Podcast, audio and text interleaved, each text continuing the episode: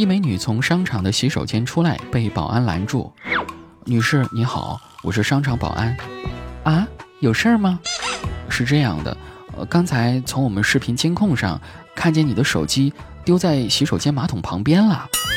啊，那太谢谢你了，你真是个好人啊。哎，可是我怎么感觉哪里不太对呢？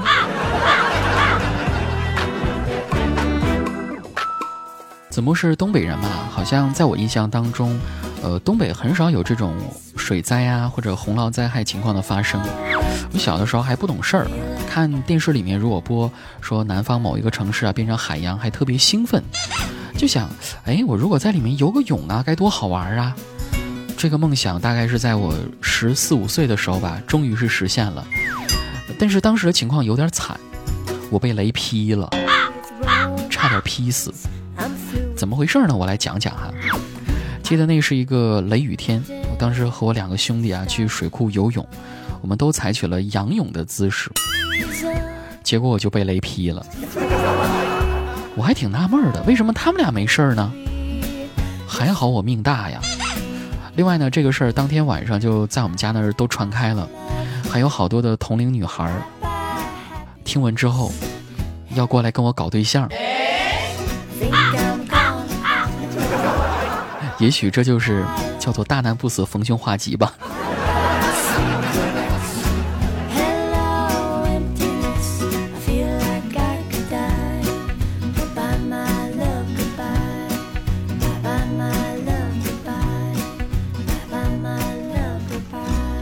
听完这个故事，你们在评论区就不要说我短的事儿了哈。你说我们天天用一语双关的手法来评论我的节目，这样真的好吗？我节目不是每期都要分享歌曲吗？记得我看过一个评论啊，说有位朋友呢是这样说，说想要点一首歌曲送给我，什么歌呢？但愿人长久。好好的歌就这么让你给毁了，你小心王菲过来找你啊！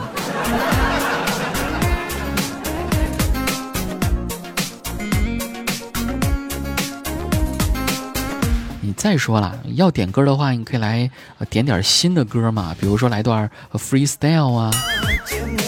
其实呢，freestyle 我们小的时候都玩过啊。什么？呃，这个音乐不合适啊，我换一个。哎，节奏不错。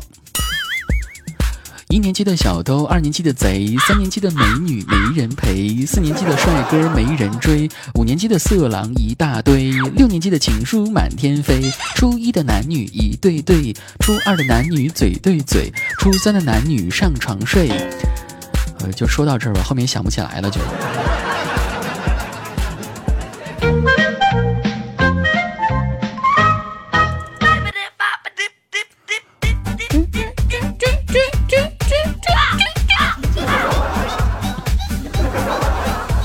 有没有觉得这个女的，就是她嘟嘟嘟嘟就高潮？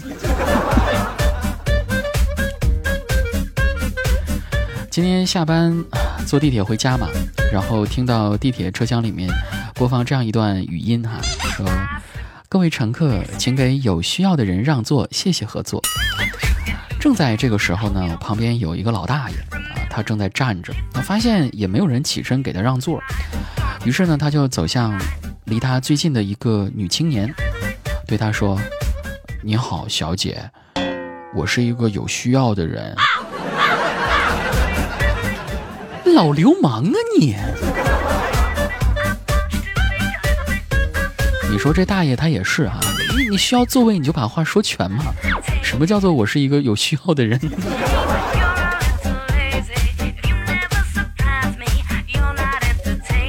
所以你看，生活当中其实有一些称谓啊，千万不要随意的省略啊。我记得我上初中的时候，我们初中有个女同学，她名字呢叫做许一竹啊，但这名字还蛮好听的。呃，她的拼音简写呢就是 X Y Z。许一竹同学一直引以为傲，就觉得自己的名字缩写特别的帅气啊，就像那个手机号码连号一样啊。于是就特别骄傲的把自己所有的这个文具上啊都写上 X Y Z 三个字母。直到有一天，我们班班长拿起他的一支铅笔，看着上面刻着三个字母 X Y Z，慢慢的念道：“小淫贼。”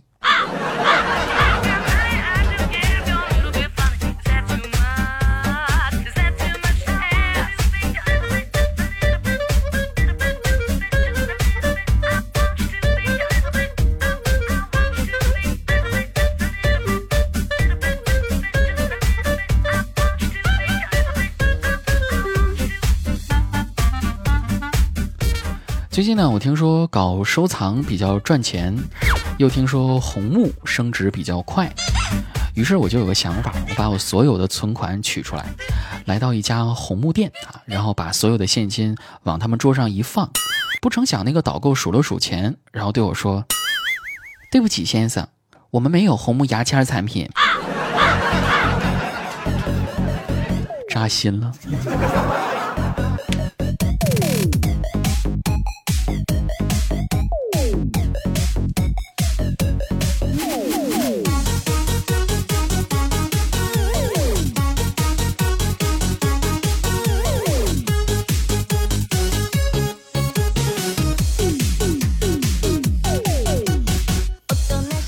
虽然没有钱，但是我还觉得挺幸福的，因为我女朋友始终是对我不离不弃哈。最近呢，我女朋友买了一个手写的笔记本，呃，跟我说呢，这个笔记本是用来记录我们之间呃非常美好的瞬间的。这个笔记本大概是在上个星期买的吧，就在刚刚录节目之前，我趁她不在的时候悄悄打开这个笔记本，发现呢，它里面是这个样子写的：六月二十七日，偷喝我饮料。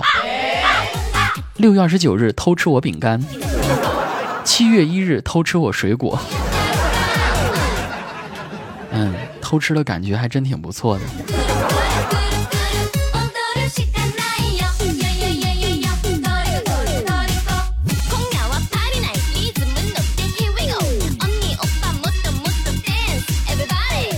今天呢，去银行等号排队的时候，还遇到个这样的事儿，有个女孩儿。呃，到他的这个号了，然后他就去柜台嘛，拿出一张一百块钱的钞票啊，想要破开。那个银行工作人员接过来之后呢，看了一下，对他说：“对不起，小姐，这张是假钞。”什么假钞？天呀，那那我是被强奸了呀！装作听不懂的样子。你说这个假钞和强奸，他们有什么必然联系吗？我不是很懂哈。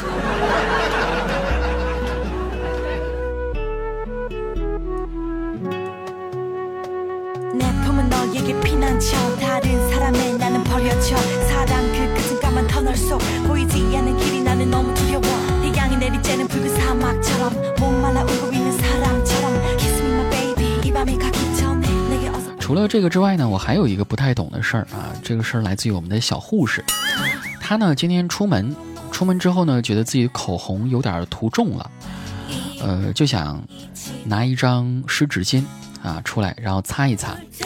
擦完之后呢，就扔到地上了。没想到被后面有一个老头儿给捡起来了。这个老头儿呢还看了一看啊，端详半天才突然醒悟过来。哎，这超薄的。就是容易掉啊！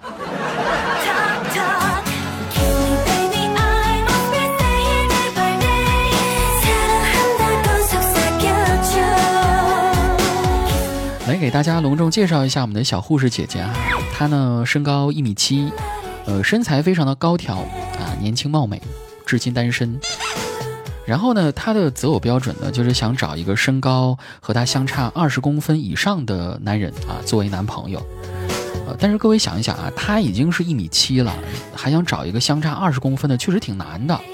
所以说就一直没有找到什么合适的，以至于到现在还是单身的状态。呃，作为他的好朋友吧，我知道这个事儿之后，我就本着肥水不流外人田的想法，我就把我们家的那个大表哥介绍给他了。想来我大表哥玉树临风，风流倜傥，一米五零的身高，配他是再合适不过了。